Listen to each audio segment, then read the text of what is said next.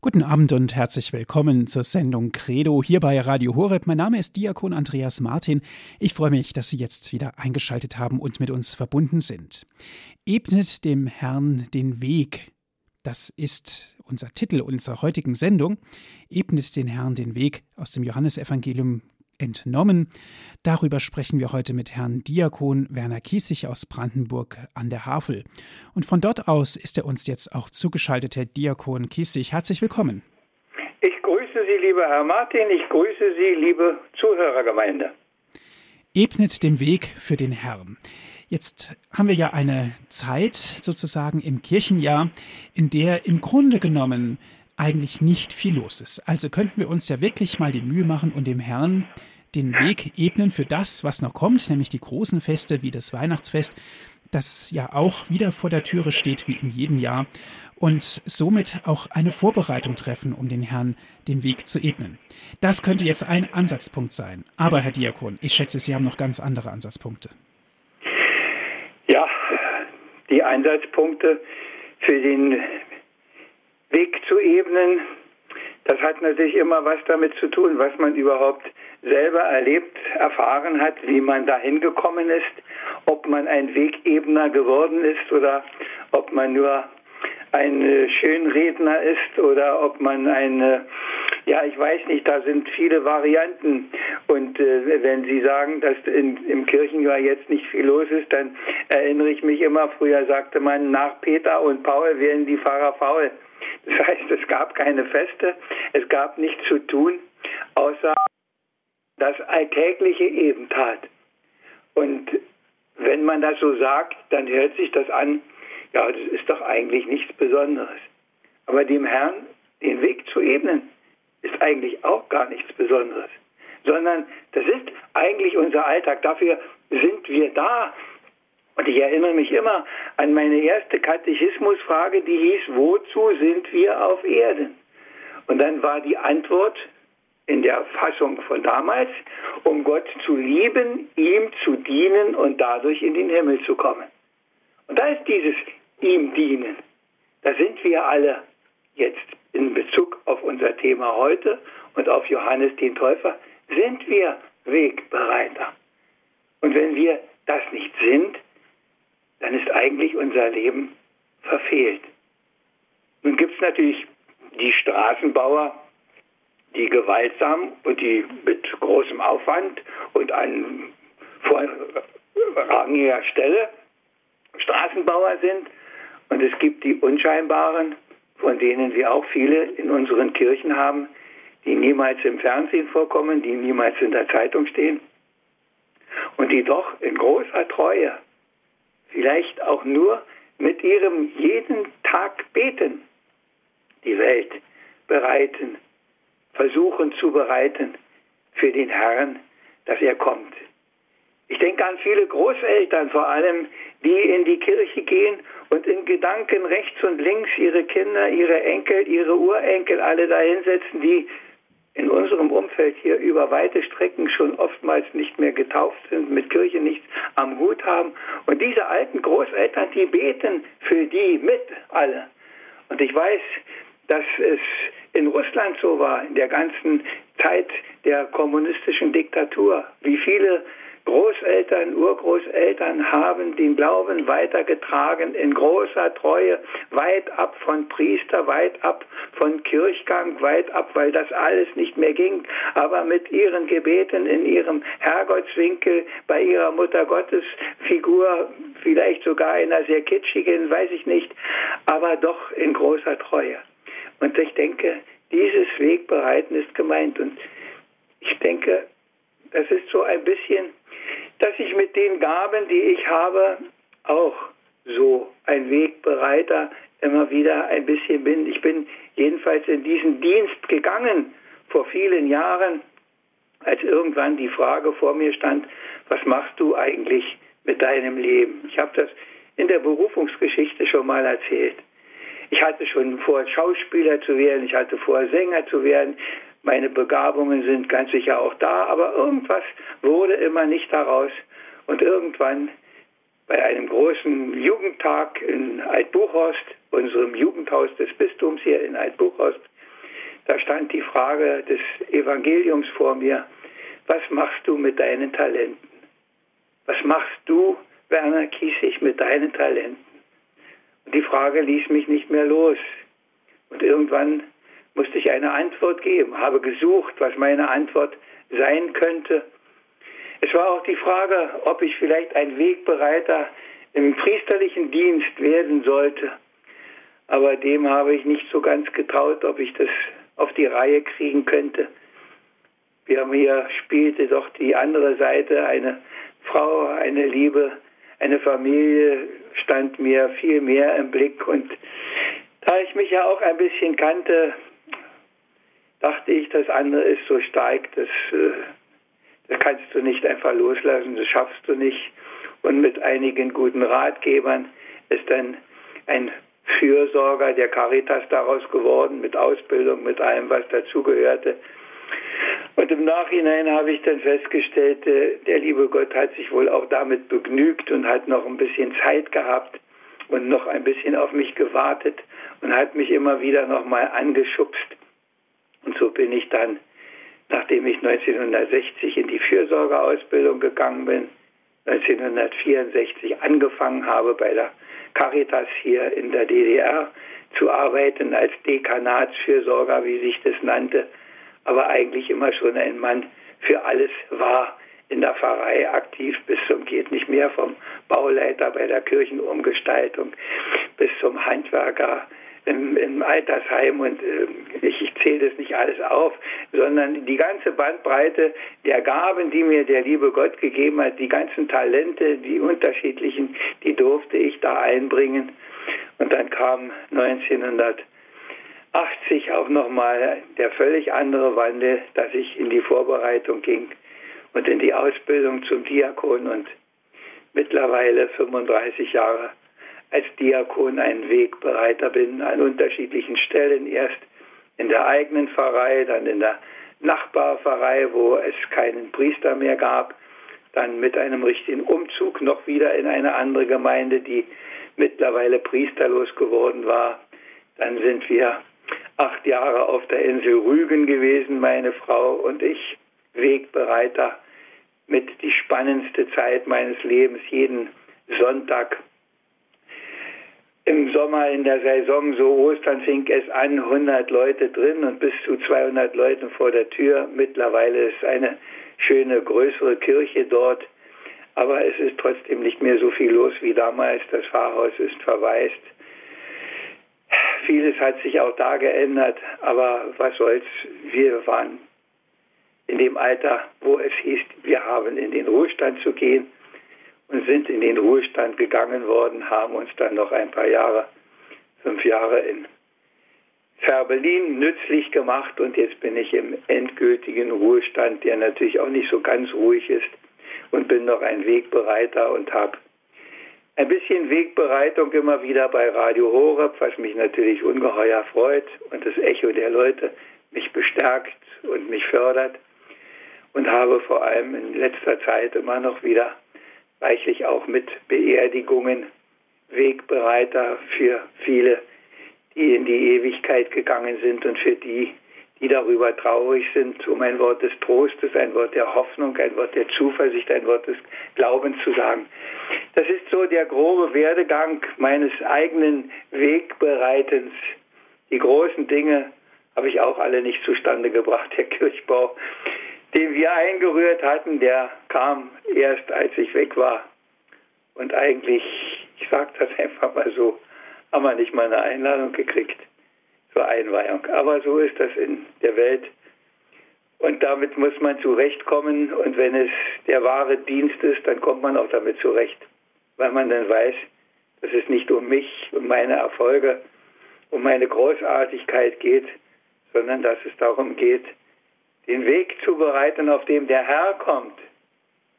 Vielleicht sind wir nicht immer so fähig, das zu sagen, wie Johannes der Täufer es sagen könnte. Ich bin nicht wert, ihm die Schuhriemen zu lösen.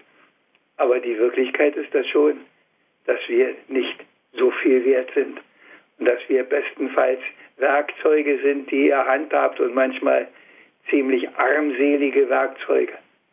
Und ich staune immer wieder, was er mit so einem armseligen Werkzeug alles machen kann, mit so einem armseligen Werkzeug wie dem Diakon Kiesig, der seine Schwächen, der seine Fehler kennt, der weiß, wo er nicht aus seiner Haut kann, wo manches ganz anders sein müsste, aber der auch weiß, wenn du dich ihm hinhältst, dann macht er das.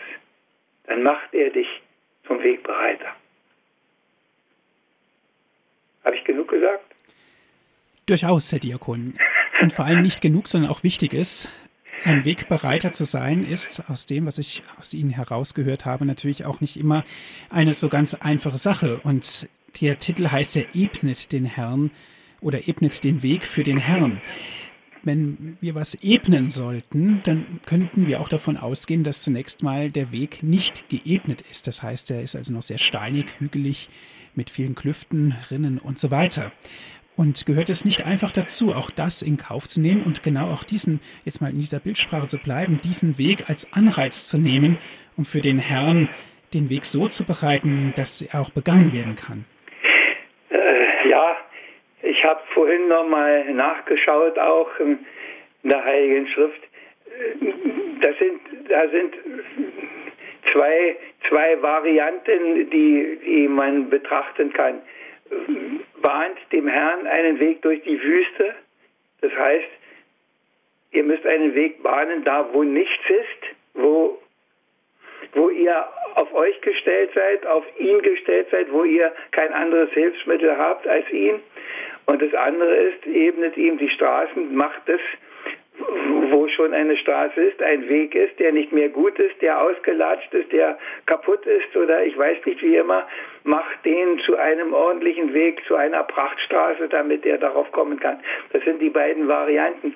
Ich habe, als wir auf der Insel Rügen waren, da war vor unserer Haustür die Straße, der Klünderberg, der wurde neu gemacht.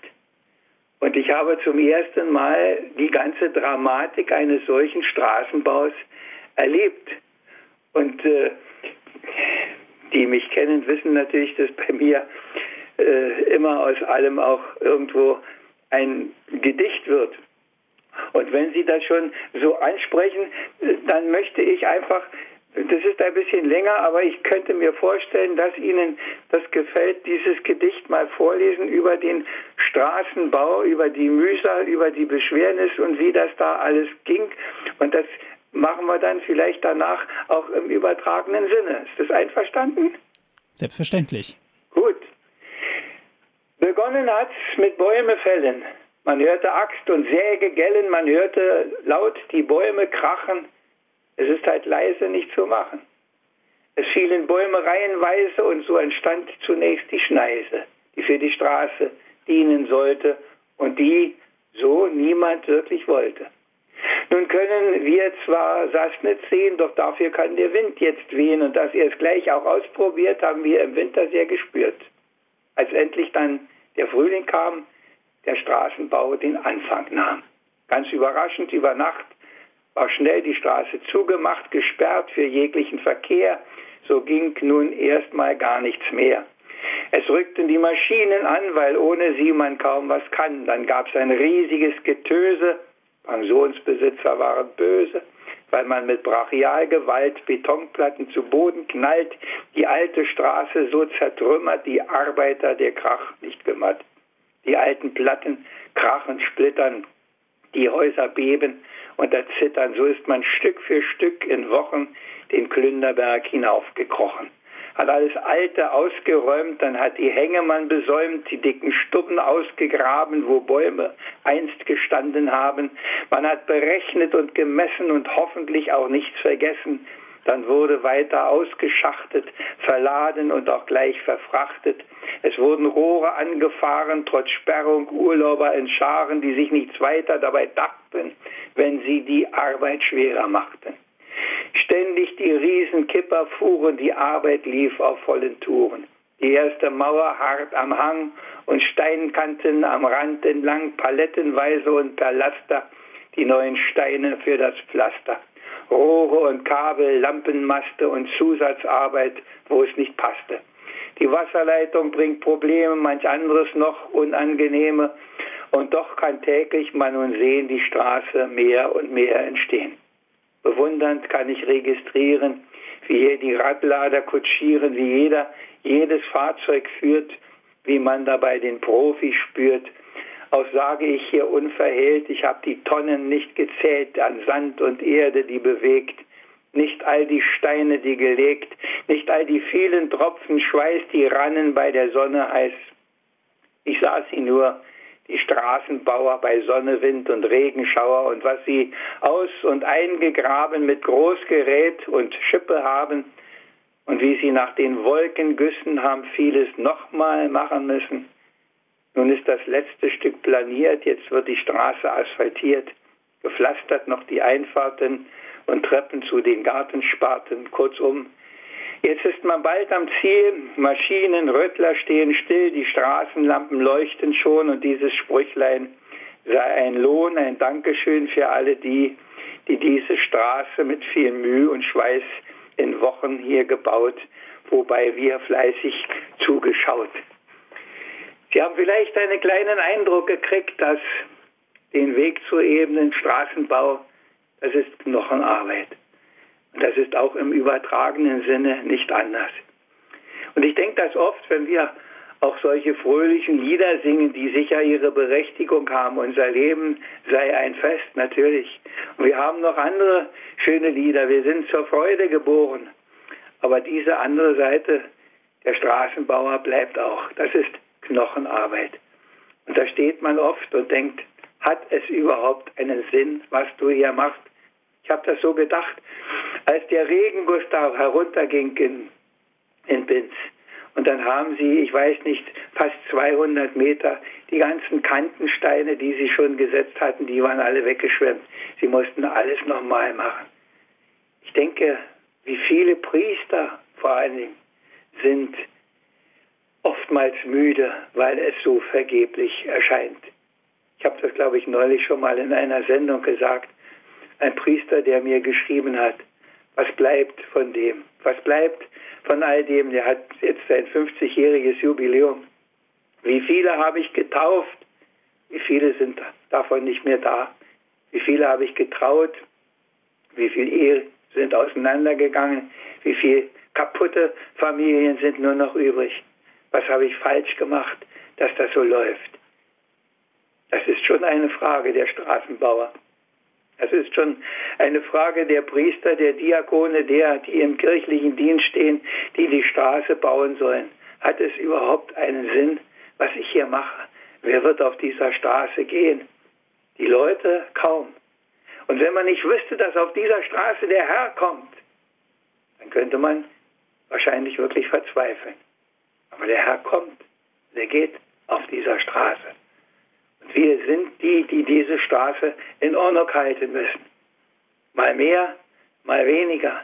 Mal mit leichter Arbeit, dass man nur den alten Dreck wieder einmal wegfegen muss.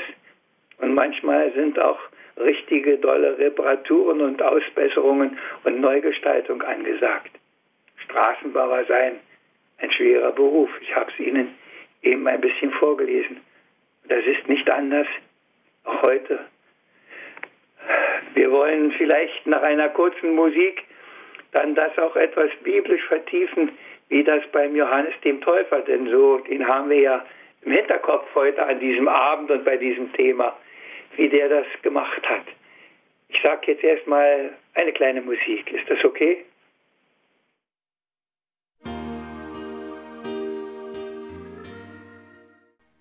Sie hören die Sendung Credo hier bei Radio Horeb. Ebnet den Weg für den Herrn, das ist unser Thema heute.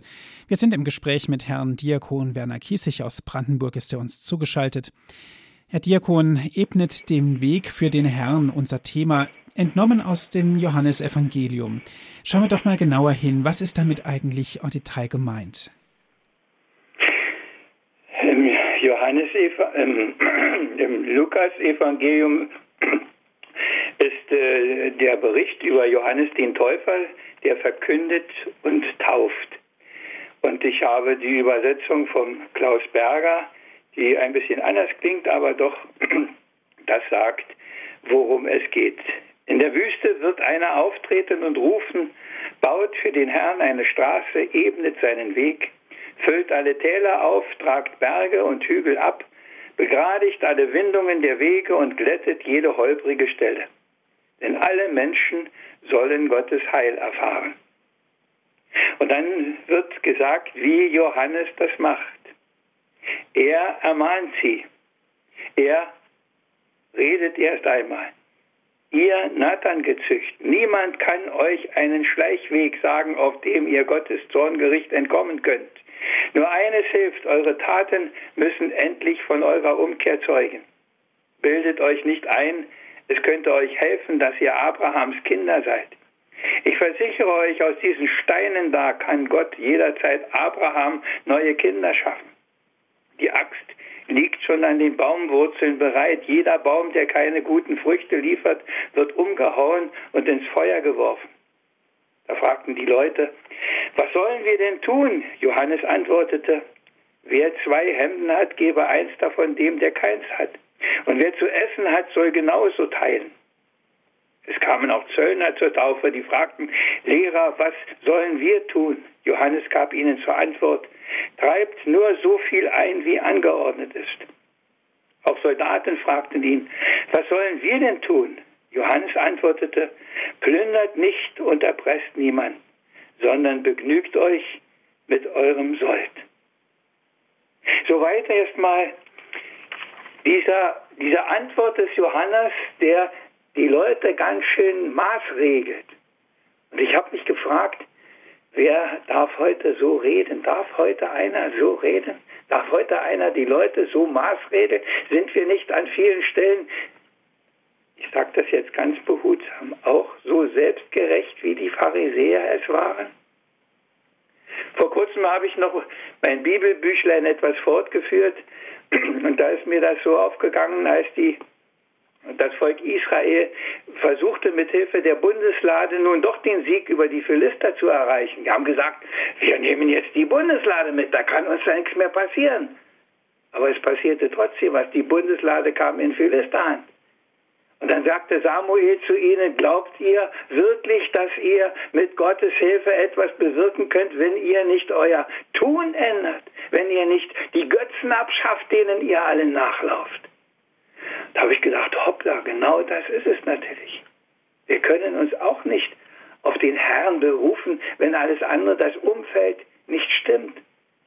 Und wir erleben es ja in diesen Tagen. Was gibt es? Für Appelle, was wird vom Frieden geredet und von Verhandlungen und ich weiß nicht was. Und trotzdem stimmt es irgendwo nicht. Die Ungerechtigkeit wird immer größer, die Habgier wird immer größer, der sittliche Verfall wird immer größer.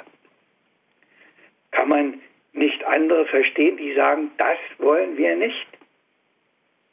Wer traut sich heute deutlich die Wahrheit zu sagen. Wer traut sich heute lautstark zu sagen, Leute, ihr, die ihr alle Christen seid, zu welcher Konfession auch immer, ihr müsstet alle im September mit auf die Straße gehen und in Berlin demonstrieren, endlich gegen die Abtreibung.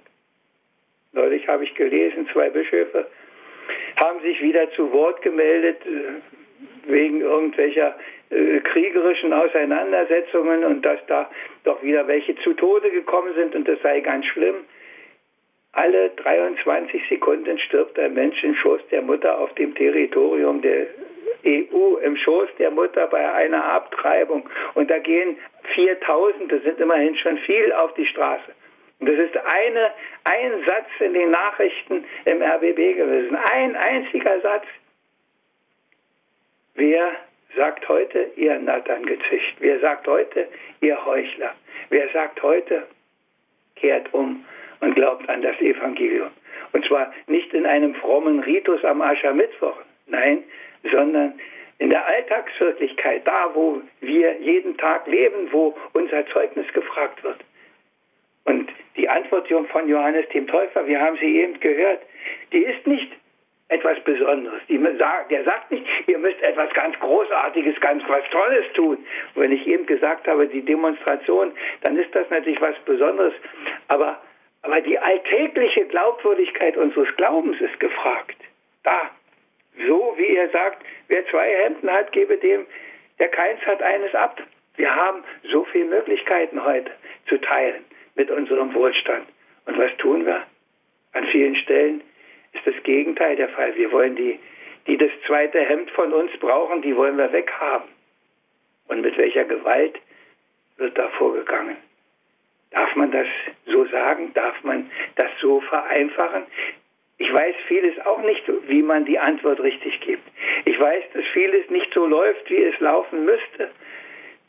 Ich bin auch nicht, zum Glück nicht der Verantwortliche, der die Dinge im Grundsatz regeln muss. Aber ich bin der, der an der Stelle, wo ich bin, Wegbereiter, etwas anders machen muss, als das viele heute machen. Und ich ertappe mich dabei, dass ich es an vielen Stellen auch nicht mache. Begnügt euch mit eurem Sold, sagt er den Soldaten. Nicht, ihr müsst irgendwas Besonderes auf die Beine stellen. Nein, begnügt euch. Seid bescheiden, seid demütig. Nutzt die Möglichkeiten, die ihr habt, da ganz dicht dabei.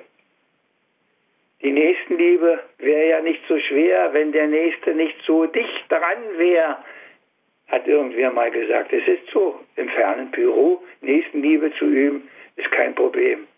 Aber die Nächstenliebe hier zu haben, zu dem Nachbarn, der vielleicht etwas schwierig ist, der vielleicht sogar über unser Frommsein noch ein bisschen lächelt oder ein bisschen spottet oder uns vielleicht sogar angiftet, weil wir nur so verrückt sind und immer noch, wo die Zeit doch so weit fortgeschritten ist, in die Kirche gehen. Mit dem ein gutes Verhältnis zu haben und es herunterzuschlucken und trotzdem mit einem Lächeln zu antworten. Ach, liebe Hörerinnen und Hörer, es gibt so viele einfache Dinge an jedem Tag, die man tun könnte. Und die wir an vielen Stellen trotzdem nicht tun. Nein, es geht nicht um große Programme, es geht nicht um Neuauflagen von irgendwelchen Sachen. Es geht darum, das Richtige zu erbitten, zu erbeten. Und die Steine ich denke, die Steine, die da gepflastert werden müssen in die neue Straße, das sind die Steine unserer Gebete. Und von, von vielen Heiligen hören wir das, wie wichtig sie das Gebet nehmen. Dieses regelmäßige sich an Gott wenden in allen Bereichen, mit allem, was uns auf der Seele liegt, mit allem, was uns froh macht, mit allem, worum wir uns sorgen, zu ihm gehen. Du bist da O Gott, in deine Hand lass uns getrost uns fallen. Das singen wir in einem Lied, weil er die Macht hat. Und dann, und dann, liebe Hörerinnen und Hörer, dann wird unser Glaube glaubwürdig. Dann werden wir auch da, wo wir sind, etwas bewegen. Dann werden wir, wie es an anderer Stelle heißt, Licht sein, Salz sein, bisschen Sauerteig, auch wenn wir nicht die Welt aus den Angeln heben. Und das ist, ebnet dem Herrn den Weg, baut ihm die Straße ganz, ganz alltäglich. Nicht mit großen Worten, nicht mit großen Tagungen, nicht mit großen Katholikentagen, so kostbar die auch sein mögen, sondern in unserem jeden Tag alltäglichen Widrigkeiten und Möglichkeiten unseren Glauben lebendig leben. Konsequent und deutlich ohne uns und anderen was vorzumachen. Das ist jedenfalls aus meiner Sicht das, was heute auch am meisten fehlt. Programme machen, Reden halten, Kongresse, ist alles wunderschön, ist nötig und bestimmt baut es auch viele Leute auf, sowas, aber der Alltag muss erfüllt sein, der Alltag. Und es geht auch nicht, dass ich alles mit großer Inbrunst nur zu machen vermag. Manches ist einfach dass ich es mag, dass ich es in Treue immer wieder mache, dass ich auch die Gebete verrichte, die nötig sind, auch wenn die nicht immer den Gipfel der Andächtigkeit haben, dass ich tue, diese Treue, diesen Gehorsam gegenüber ihm, den werte ich jedenfalls am allerhöchsten und der ist weit weg von vielem, was da so rings um uns herum passiert, auch im innerkirchlichen Raum.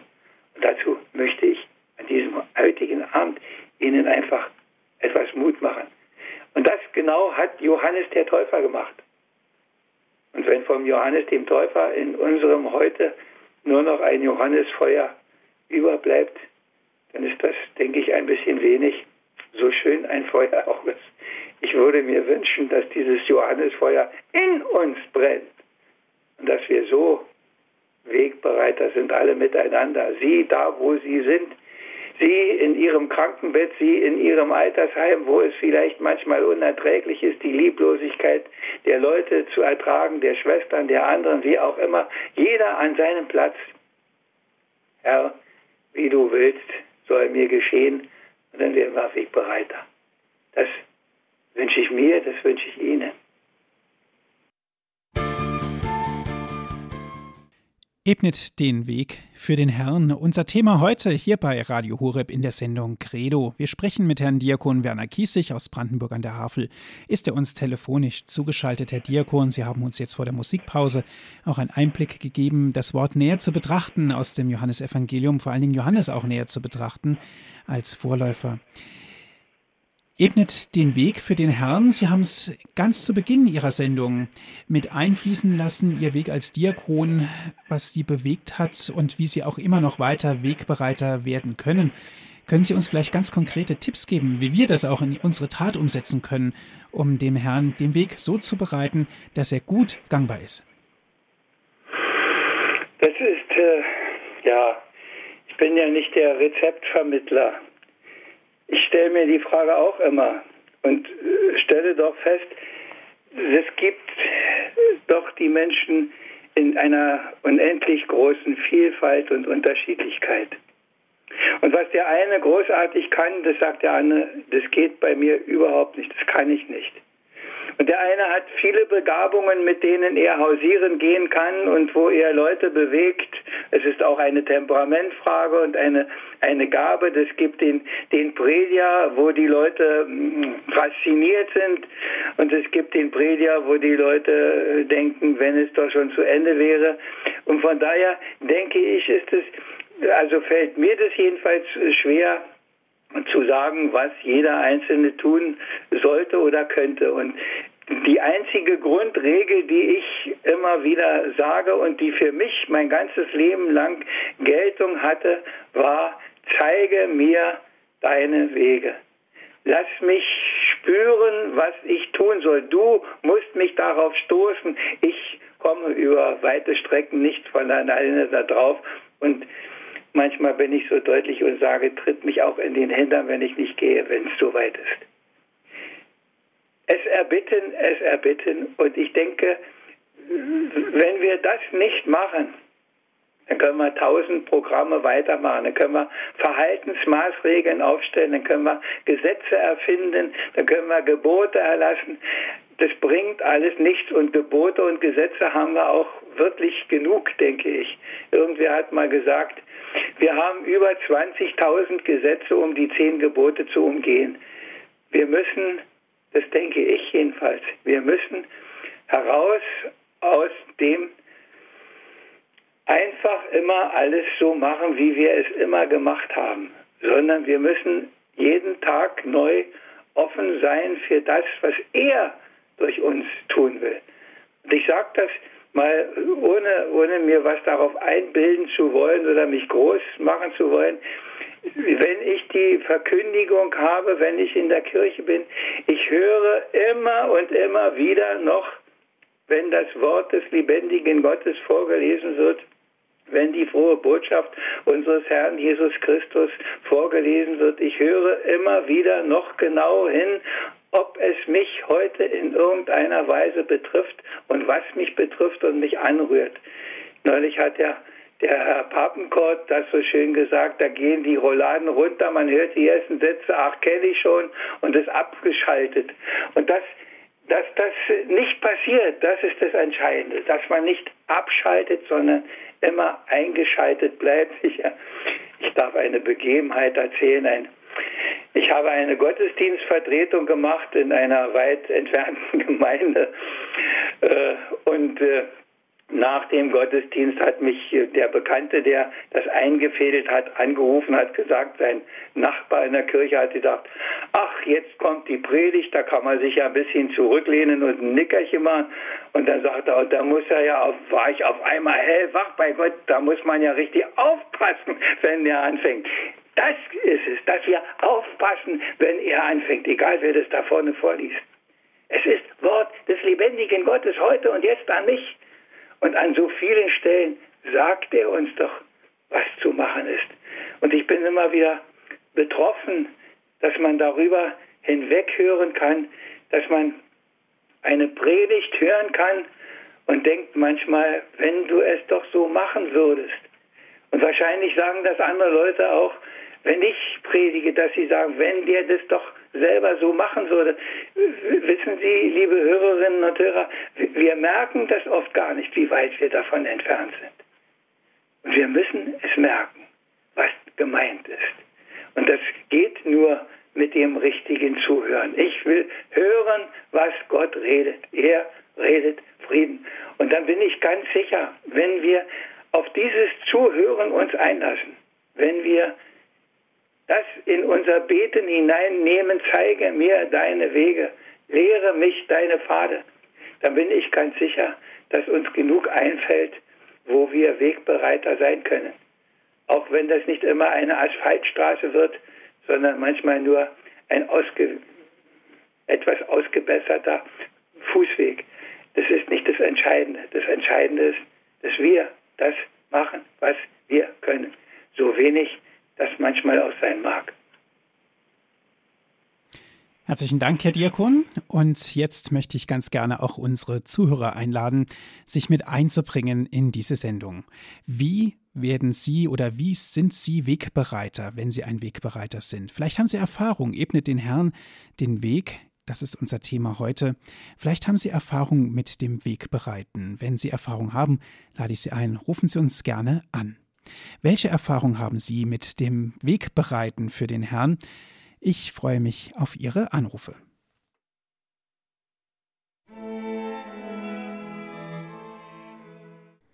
Sie hören die Sendung Credo hier bei Radio Horeb, so rum. Ebnet den Weg für den Herrn, unser Thema heute. Ich lade Sie ein, rufen Sie an, bringen Sie sich mit ein in diese Sendung. Welche Erfahrung haben Sie mit dem Ebenen des Weges für den Herrn. Wir sind im Gespräch mit Herrn Diakon Werner Kiesig aus Brandenburg. Herr Diakon, eine erste Anruferin habe ich in der Leitung. Es ist Schwester Ursula. Grüß Gott. Ja, grüß Gott. Sie beiden Diakone. Äh, ich habe äh, ja, 48 Jahre Ordensweg hinter mir. Und wenn ich so äh, also zu viel zurückschaue, wird mir ein bisschen schlecht. Und wenn ich aber nach vorne schaue, denke ich dann immer so, pff, naja, vielleicht noch zehn Jahre. Aber was dabei ganz wichtig ist, ist, der Ordensweg hat angefangen in, in ganz, ganz großer Freude, große Hilfe von Gott. Ich hätte sonst, ja, muss ich ehrlich sagen, äh, den Weg äh, nicht durchgehalten und äh, getragen und äh, so der, der, dieses Getragensein, dieses äh, immer wieder Staunen über äh, Gottes Eingreifen, persönlichen Weg, äh, das habe ich mir behalten, das habe ich äh, bewahrt und ja, das kann man eigentlich dann nur anderen auch immer wieder sagen. Mensch, ihr, ja, man muss durchhalten, man muss auch immer wieder an die Freude denken. Ja, äh, das wollte ich sagen. Herzlichen Dank. Ja, Schwester Ursula, das ist es. Man kann nur staunen, was er mit uns macht, wenn wir uns ihm hinhalten. Das ist wahr und ich glaube, die Freude, die da zum Ausdruck kam, spielt aber auch eine wesentliche Rolle, Herr Diakon. Natürlich.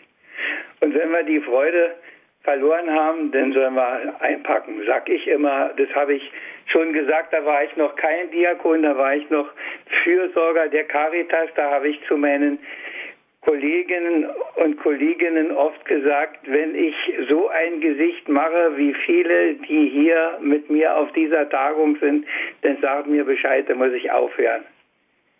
Man kann nicht mit einem Sauertopf die Leute gewinnen, da muss und ich weiß auch, dass einem der Herr das, das schenkt nicht, nicht im Übermaß. Manche müssen sich mit wenig begnügen, weiß ich auch. Aber wenn wir das nicht mehr haben, wenn wir die Freude verloren haben, können wir einpacken. Dann können wir, wie will man denn einen begeistern, wenn man wie so ein Sauertopf aussieht. Das funktioniert nicht. Wie es im Psalmwort Auch wenn heißt. wir nicht jeden Tag Himmel auf jauchzend sind. Das liegt schon in der Natur der Sache. Und ich weiß auch, dass man in der Nacht weinen kann und äh, Tränen, fürchterliche Tränen weinen kann. Und man ist am anderen Tag, wenn man den Leuten begegnet, doch wieder der, den sie brauchen für ihr eigenes Leben, der ihnen Trost und Hoffnung und Freude ins Herz schenkt. Ich erinnere mich, dass nach einem Gottesdienst mal zu mir eine Frau gesagt hat, na, Ihnen geht es doch immer nur gut. Sie sehen immer, Sie sind doch immer fröhlich. Ich habe nicht viel darauf gesagt. Ich habe nur gesagt, haben Sie eine Ahnung. Aber das andere gehört nicht dahin, das gehört vor den lieben Gott und sonst nirgendwo hin. Unsere Klagen, unsere Beschwerden, die sind nur für ihn. Die Leute haben unser Glück und unsere Freude unseren Frohsinn, unsere Zuversicht, unsere Gelassenheit zu bekommen von ihm.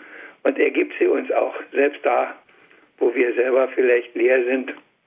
Und von Mutter Teresa ist es ja erst unlängst bekannt geworden, wie viele Jahre sie auch in der Dunkelheit gelebt hat und hatte trotzdem das, was gemacht werden muss. Jauchze dem Herrn alle Welt, dienet dem Herrn mit Freuden, heißt es in einem Psalmwort. Und ich glaube, dieses ja. Psalmwort ist wirklich auch ernst zu nehmen. Ja, danke schön an Schwester Ursula. Es geht weiter mit Frau Kister-Larsson. Grüß Gott. Grüß Gott. Also ich mache äh, so ein ganz klein bisschen Evangelisieren bzw. Wegbereiten auf niederem Niveau mit Glaubenskärtchen von Kirche in Not. Und äh, die biete ich Menschen an, die mir so im Alltag begegnen, zum Beispiel im Supermarkt an der Kasse, an der Schlange, habe ich schon äh, angeboten, wenn die Menschen da stehen und warten, wenn sich einer aufregt, ob er vielleicht so eine Karte haben mag. Äh, also es steht alles Wichtigste über äh, den christlichen Glauben drauf. Und also ich habe bis jetzt sehr gute Erfahrungen gemacht. Die meisten nehmen es gern an. Es sind verschiedene Karten, die ich auch anbiete. Ich schaue mir die Leute an und schaue, wer kann was brauchen. Zum Beispiel Familie mit Kindern. Die bekommen dann äh, so Karte mit dem Schutz, mit dem Engel drauf und gebe ihnen als Frage, ob ich einen Schutzengel ihnen anbieten darf. Und es wird also sehr gern genommen. Auch Busfahrer nehmen den, den Schutzengel gern in, in Empfang. Und ich kam auf diese Idee zufällig. Und zwar ist mir das folgendermaßen passiert. An der Tankstelle hatte ich meine Scheckkarte rausziehen wollen und statt der Scheckkarte hatte ich dann die Glaubenskarte in der Hand. Und es war eine junge Frau und ich hatte irgendwie im Inneren den Impuls, äh, ich sollte ihr das wohl geben. Und habe ich gefragt, ob ich ihr das geben darf, ob sie, äh, sagte, was ist das denn? Sage ich, Glaubenskarte, dann steht das Wichtigste über den christlichen Glauben drauf. Und sagte, ja, eigentlich hat sie damit wenig am Hut. Und da äh, habe ich also so ein Stoßgebet zum Himmel geschickt, Heiliger Geist, wirkt du in ihr, dass es vielleicht doch nimmt. Und da hat sie so ein bisschen überlegt und sagte, ich kann es. Ja, und ich habe dann noch gesagt, äh, es ist vielleicht zur Information aber ganz wichtig, auch wenn sie nicht unbedingt gläubig sind. Aber das Wichtigste ist eben über das Christentum, über, ja, und das ist die Grundlage von unserer Kultur und so weiter. Und äh, während ich das so sage, sagt sie, ja, ich kann es aber meiner Oma geben. Und da habe ich mich schon mal gefreut und habe ich dann aber in meinem Leichtsinn gesagt, sie ist aber sehr klein geschrieben, ich weiß nicht, ob das die Oma lesen kann. Da habe ich gedacht, oh Gott, Eigentor, lieber Gott, das musst du wieder wirken, weil es kann sein, dass er mir die Karte doch wieder zurückgibt. Und dann hat die doch tatsächlich gesagt, ich kann es ihr vorlesen. Und da habe ich mich so sehr gefreut drüber, dass sie also sagte, sie behält die Karte und sie liest der Oma vor. Und da habe ich eigentlich gedacht, ich habe eigentlich alles erreicht, was ich gern wollte. Äh, sie sie nimmt die Karte und liest, wenn sie es liest, also vorliest, dann liest sie es selber ja auch. Und äh, sie hat eigentlich die Liebe im Herzen gehabt für die Oma und was will ich mehr, als äh, dass Liebe aktiviert wird oder eben Liebe zutage kommt. Und da habe ich mich so sehr drüber gefreut und es hat mich innerlich so sehr berührt. Und da ich, ab da habe ich dann gedacht, vielleicht sollte ich das öfter tatsächlich bewusst machen. Also hier ist ja wirklich aus dem Affekt passiert, dass ich die Karte gegeben habe. Und äh, inzwischen mache ich es also gezielt hier und da. Und also wenn ich das Gefühl habe, es ist gut so zu tun. Und ich habe mir als äh, also als Ziel gesetzt, wenn die Menschen es annehmen, gleich ist gut. Ansonsten versuche versuch ich es mit einer zweiten äh, Frage oder mit irgendeinem zweiten Impuls. Wenn sie dann nicht drauf anspringen oder eben nicht gut reagieren, dann sage ich, ist gut so und steckt meine Karte wieder ein. Aber es ist mir selten passiert. Ein, zwei, dreimal, glaube ich, war es insgesamt, äh, wo Leute abgelehnt haben, rundweg. Und die anderen Male haben also die Menschen recht gut reagiert und sich auch bedankt bisweilen. Also mhm. einmal gerade ein großer Mann, der hinter mir an der Kasse stand, wo ich zuerst wirklich ein bisschen überlegt habe, kann ich dem das anbieten, traue ich mich das? Der sah verschlossen aus und so. Und äh, der hat es dann angenommen und als ich dann meine Sachen eingepackt hatte, hat er mich noch mal, kam er auf mich nochmal ein bisschen zu. Also ich war dann ein Stückchen weiter schon weg, kam er her und hat sich bedankt und er kann es gerade brauchen. Und solche Dinge habe ich da so öfter erfahren und das, ja, ich möchte damit jetzt, wenn ich das so erzähle, andere, die es vielleicht auch hören, ermutigen, so ja auch auf Menschen zuzugehen und ja. Ja, wunderbar. Also das ist natürlich eine ganz großartige Sache, wenn man also wirklich auch die Initiative ergreift und aktiv wird. Und da schwingt natürlich auch das Jahr der Barmherzigkeit mit, barmherzig zu sein. Aber das heißt natürlich auch, zu sich selber barmherzig sein und auch mal den Mut zu haben, den Mund aufzumachen und über den Herrn zu sprechen, Herr Diakon. Ich habe am meisten mich an dieser Geschichte erfreut, dass, weil zu sehen ist, wie der liebe Gott was dreht.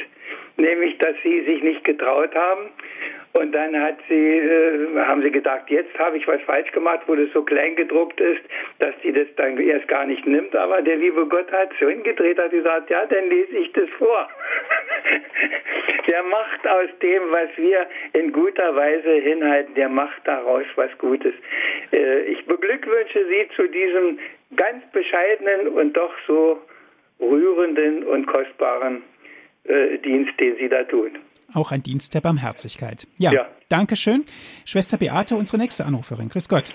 Ja, grüß Gott, Herr Martin. Jetzt traue ich mich gar nichts zu sagen, weil ich, weil ich, weil ich in dieser Weise absolut nicht missioniere, weil ich da eher zu feige bin. Ich denke mal manchmal, na, wenn ich durch die Stadt gehe und die Leute anlächle und, und mitunter freundlich grüße, äh, was ich da an Wegbereitung mache, weiß ich nicht. Aber, aber ich hoffe dann im Stillen so, dass die mir meine Freude abnehmen und, und, und nicht nur irgendwie das, das Ordenskleid. Denn das kann ich ja nun nicht verleugnen, was ich bin. Aber vorhin der, der Herr Diakon, als Sie vorhin gesagt haben, also die Oma, dann nimmt die, die Enkelkinder und die alle mit. Und dann, ja, dann denke ich manchmal, ach lieber Gott, bin ich zu wenig überzeugend. Mir passiert doch kaum mal, dass einer aus der großen Familie sagt, ach, Tante Beate, dann gehe ich mit dir Sonntag in die Kirche. Nee, dann lassen die mich selber, lassen die mich alleine laufen. Und dann sagen sie höchstens noch, na, es genügt doch, wenn du für uns betest. Aber vielleicht ist das auch eine Art Wegbereitung, dass das nicht, dass das nicht, vielleicht nicht ganz fruchtlos ist. Wenn sie mich schon nicht verspotten und sagen, wie kannst du? Nee, die sagen, eigentlich ja, eigentlich ist das verwunderlich, was du machst. Und ich habe ja vor kurzem goldenes Jubiläum gehabt und da waren sie alle ganz, ganz angetan. Selbst meine eine Schwester, von der ich erwartet, wo ich schon ein bisschen Angst hatte, wo ich gedacht habe, ach Mensch, Agnes, die wird doch alles bekritteln und dann schäme ich mich in Grund und Boden. Und sagt mein Opa, wissen Sie was, Ihre Schwester hat sich mit Tränen in den Augen verabschiedet. Na, da war ich daran, in Tränen auszubrechen. Also denke ich, das ist dann auch ein Zeugnis. Man muss ja sich auch nicht immer viele Worte machen. Einfach Richtig. da sein. Richtig. Richtig. Sag ich sag voll und ganz jeder auf seine Weise. Und deshalb sage ich auch, die, mit den Rezepten halte ich mich sehr bedeckt. Es, äh, es gibt so viele Menschen, so viele Möglichkeiten und jeder sollte seine tun. Und äh, als Sie das eben so gesagt haben, ob das was bewirkt, es gibt so einen schönen Spruch, der liebe Gott hilft immer, aber manchmal eine Viertelstunde später, als wir erwarten, um unsere Geduld zu prüfen. Wir müssen nur den Samen aussehen und das Wachsen und das Ernten, das macht er denn schon. Wunderbares Danke, Wort. Schwester Dankeschön, Beate. Schwester Beate. Dankeschön, Herr Diakon. Jetzt geht es weiter mit Frau Detscher. Grüß Gott. Grüß Gott, Herr Martin. Also Wegbereiten für den Herrn, also indem ich äh, durchs Gebet und auch zum Beispiel, wenn jemand auch krank ist, dass man den besucht und ähm, zum Beispiel spiele ich auch in einer Zittergruppe mit und da gehen wir einmal im Monat zu alte Leute in die Tagespflege und da spielen wir die alte Volkslieder, um den Leuten erfreut zu machen. Und auch in die Meierndachte ähm, in Winzeln und, und in der näheren Umgebung äh, die alte Mutter Gottes Lieder spielen. Und ähm, damit man die Leute erfreuen, dass man einfach äh, so auch den Weg für, äh, für den Herrn bereitet haben, indem man andere Freude macht oder wenn jemand Hilfe braucht, dass man ihm hilft und ins Gebet und das heilige Messopfer, das, das sind ja die Kraftquellen, aus denen man täglich schöpfen kann. Ohne Frage ist es richtig. Und das habe ich ja schon jetzt mehrmals versucht zu sagen. Das ganz Normale, das gar nicht das irgendwo anders oben angesiedelte, sondern das, was rechts und links vor und hinter mir passiert, das zu nehmen. Oh, jetzt schlägt die Uhr. Ja. Gut, jawohl. Dann hören wir uns jetzt noch die Uhr etwas leiser für den Rest an. So, ich glaube, damit hat sich die Uhr auch erledigt sozusagen. Ja, Frau Detscher, ganz herzlichen Dank für Ihren Anruf. Ja. Auf Wiederhören. Wiederhören. Wiederhören. Die Kraft aus dem Gebet zu schöpfen, Herr Diakon, das ist nochmal ein ganz anderer Ansatz, aber ein sehr wertvoller Ansatz natürlich, um die, auch die Kraft selber zu bekommen für die Wegbereitung. Es geht nicht ohne das Gebet. Und da gibt es die schöne Geschichte vom Abraham und Santa Clara, wo der eine sagt, nee, man muss was tun. Und der sagt, nee, bete und arbeite. Sagt er, nein, das, äh, die Aktivitäten sind das Entscheidende. Und dann sagt er, komm mal mit. Und dann setzen sie sich beide ins Boot und jeder kriegt ein Ruder und der andere rudert wie doll und der Abraham und Santa Clara hält sein Ruder still. Sagt er, du musst auch rudern, sagt er, siehst du, sonst fahren wir nämlich im Kreis rum. Mein Ruder ist dein, das Gebetsruder und dein Ruder ist das Tun und beides muss zusammen und sonst fahren wir nicht, sonst drehen wir uns nur im Kreise. Wunderbares Schlusswort, Herr Diakon. Ich darf mich ganz herzlich bei Ihnen bedanken, dass Sie sich die Zeit genommen haben, hier bei uns in der Sendung Credo bei Radio Horeb über das Thema Ebnet den Weg für den Herrn zu sprechen. Danke auch an alle Zuhörerinnen und Zuhörer, dass Sie mit dabei gewesen sind. Wie immer gibt es diese Sendung auch zum Nachhören auf CD. Dazu lade ich Sie ein, rufen Sie unseren CD-Dienst an und er schickt Ihnen dann kostenlos einen Mitschnitt dieser Sendung zu. Unter 08328 921 120 noch einmal die Telefonnummer von uns unserem CD-Dienst. Das ist 08328 921 120. Wenn Sie von außerhalb Deutschlands anrufen, bitte 0049 vorab hören, äh, vorab wählen www.hore.org ist unsere Internetadresse. Dort gibt es dann auch bald die Sendung zum Herunterladen als MP3-Datei www.hore.org. Alle diese Dienste sind kostenlos von uns für Sie. Radio Horeb ist spendenfinanziert. Herr Diakon, darf ich Sie zum Abschluss dieser Sendung noch um ein Gebet bitten? Ich lese Ihnen noch den Text vor zu dem Johanneslied, das ich mir ausgedacht habe und hänge den Segen hinten dran. Ist das okay? Das ist wunderbar. Von Gott bestellt, dem Sohn die Wege zu bereiten, so soll Johannes Rufer in der Wüste sein. Und seinen Ruf zur Umkehr aufzunehmen, lädt er auch heute alle Menschen ein die Täler alter Unvollkommenheit zu füllen und abzutragen Berge, Hügel eigener Schuld, durch glaubenslose Wüsten Straßen bauen, voll Hoffnung und unendlicher Geduld. Uns untertauchen lassen in den Strom der Gnade, der unaufhörlich fließt bis an der Zeiten End. Kein Größerer lebte hier auf unserer Erde, wie Jesus selber in der Schrift ihn nennt. Herr unser Gott, Du rufst dir Seher und Propheten, dein Volk zu lehren, mahnen, es zum Heil zu führen. Hilf uns, sie zu erkennen und zu hören, dass wir die Größe deiner Liebe spüren. Ich wünsche Ihnen, dass Sie die Größe seiner Liebe immer wieder spüren und dass Sie vielleicht jeden Tag ein bisschen mehr bereit sind, diese Liebe, die Sie spüren, auch an die weiterzugeben, die an ihren Weg gesetzt, gestellt, gelegt werden. Dazu schütze, stärke, erfülle und segne sie der Herr, unser Gott, der Vater und der Sohn und der Heilige Geist. Amen. Amen. Dankeschön fürs Zuhören. Es verabschiedet sich Ihr Andreas Martin.